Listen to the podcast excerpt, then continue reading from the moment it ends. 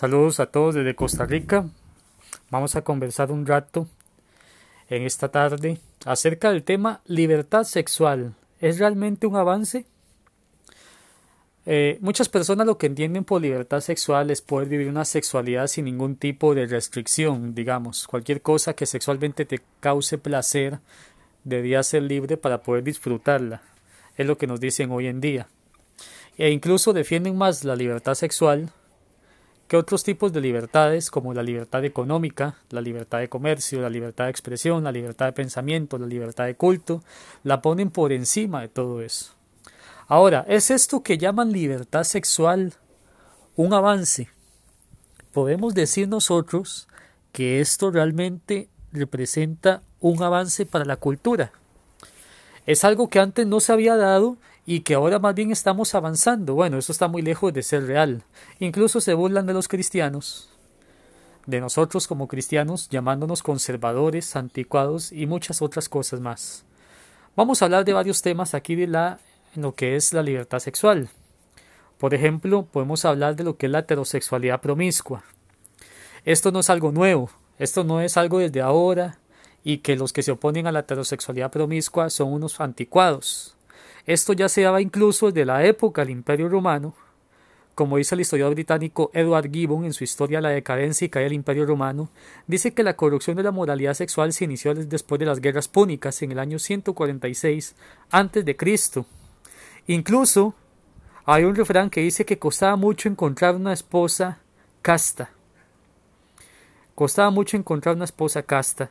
Se detestaba el matrimonio como una desagradable necesidad muy diferente al concepto cristiano del matrimonio, que ve al hombre y la mujer como una sola carne, en donde el hombre ama a la mujer como Cristo amó a la iglesia y la mujer ama y respeta a su marido, y todo se hace dentro de ese vínculo de amor. Entonces el matrimonio es un mal necesario, nada más, así lo veían. Incluso el orador y satírico latino del siglo II Juvenal decía que su sociedad había perdido la diosa castidad debido a su adicción al sexo promiscuo y lascivo, en la sátira 6 de este orador describe la relajada moral de mujeres que se entregan libidinosamente a gladiadores, actores, comediantes y otros que eran el centro de atracción pública. Esto era muy normal en la sociedad romana del siglo I y II, como podemos ver acá. También podemos hablar de otro tema, como es el tema de la pedofilia o pederasta, o pederastia, perdón. Incluso ya para la época poco antes de Cristo, entre griegos, y romanos, era muy común la pederastia. Por ejemplo, el poeta romano Marcial dice en sus poemas, le escribe a un tal Fedro y le dice, te acuestas con muchachos bien dotados. Al otro le dice, lo haces con muchachos de pelo largo que tú mismo has conseguido con la dote de tu esposa. Y como dice aquí, tan explícitos son los escritos de Marcial que llega a destacar que cierto hombre no pudo practicar su sodomía con un muchacho porque éste tenía diarrea. Florence Dupont, historiadora moderna, escribe que los romanos estaban tan obsesionados con la pederastia que se prohibía a la juventud imberbe la participación en la Saturnalia, una fiesta en honor de Saturno, dios de las cosechas, a fin de protegerlos en su virtud. Ahí podemos ver que ya la pederastia también es algo sumamente antiguo que no representa ningún tipo de avance, al igual que la heterosexualidad promiscua. Lo mismo pasa con el tema de la homosexualidad, era algo muy común entre los romanos. Dice el historiador incluso Walter Williams en un libro que trata la homosexualidad entre los indios norteamericanos. Nota con complacencia que los aborígenes Guakyul de la Columbia Británica, los Crows, los Klamaths, los Hopis, los Sioux, los Navajos, los Sunnis y los Yokuts y otras tribus de los Estados Unidos practicaban la homosexualidad antes de entrar en contacto con los occidentales. Incluso Williams no solo muestra una buena medida de simpatía por la conducta homosexual de los indios americanos, sino que arroja, además, dardos contra el cristianismo por haber influido sobre la mayoría de estos aborígenes por creer que la conducta homosexual era mala. Aquí podemos ver que esto ya era común incluso entre los indios norteamericanos. Igual sucede con el lesbianismo. Este, el poeta romano Juvenal habla de mujeres que se turnan para montarse en otras en su sátira. Y también podemos ver el tema de la bestialidad, que es el sexo con animales. Muchos romanos se relacionaban sexualmente con animales. Apuleo, el autor latino del siglo II, cuenta de romanos ricos que tienen sexo con asnos y de una mujer llamada Pasifae que tenía relaciones sexuales con un toro.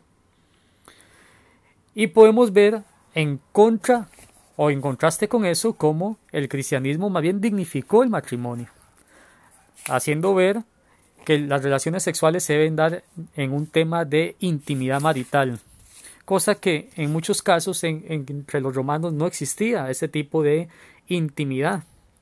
Aquí dice el sociólogo Alvin Smith, como ya se ha destacado, la práctica desvergonzada y promiscua de los actos sexuales por los emperadores romanos y por gran parte de su población, muchas veces realizadas en público, era un reflejo no solo de la cultura romana, que tenía un nivel extremadamente bajo de la moral sexual, sino también de no haber institucionalizado el concepto de intimidad sexual ni siquiera para el hombre y la mujer. O sea, era muy normal que incluso cometieran relaciones sexuales o hicieran relaciones sexuales en público a vista y paciencia entre los más grandes puestos de la cultura romana como emperadores y nobles. Entonces, podemos decir que tener una sexualidad sin ningún tipo de licencias, perdón, con todo tipo de licencias, sin ningún tipo de restricciones, es un avance. Viéndolo históricamente, un avance no es, es, es tan viejo como las pirámides de Egipto incluso. Sin embargo, lo que sí es un avance, lo que sí es nuevo, lo que no era normal en la cultura del siglo I después de Cristo, en esta era en la que nosotros vivimos, era la cosmovisión cristiana de que las relaciones sexuales tenían que darse dentro del marco del matrimonio, en amor, entre un hombre y una mujer. Eso no era normal. Incluso los cristianos eran vistos con odio. Como dice acá, por su oposición a la decadente conducta sexual romana, se tratase fornicación, adulterio, homosexualidad, abusos deshonestos con niños o bestialidad, y al introducir las normas agradables a Dios acerca del sexo, el cristianismo elevó enormemente la moralidad sexual del mundo. Y por otro lado también, este, a los cristianos no se los admiraba por rechazar las inmoralidades sexuales de los romanos. Los, cristianos siempre fueron odiados. Agustín de Hipona, en la primera parte del siglo V, dijo que los romanos despreciaban a los cristianos por su oposición al estilo de vida sexualmente irrestricta de la ciudad de Dios. Tertuliano dijo que los romanos despreciaban a los cristianos a tal punto que odiaban el nombre cristiano. Hoy se encuentra el mismo odio dirigido contra los cristianos, porque una persona con una moral elevada, una persona que sepa gobernar sus pasiones, sus instintos, siempre va a provocar el odio de aquellas personas que quieren vivir como esclavos a sus pasiones en una aparente libertad. Dios les bendiga.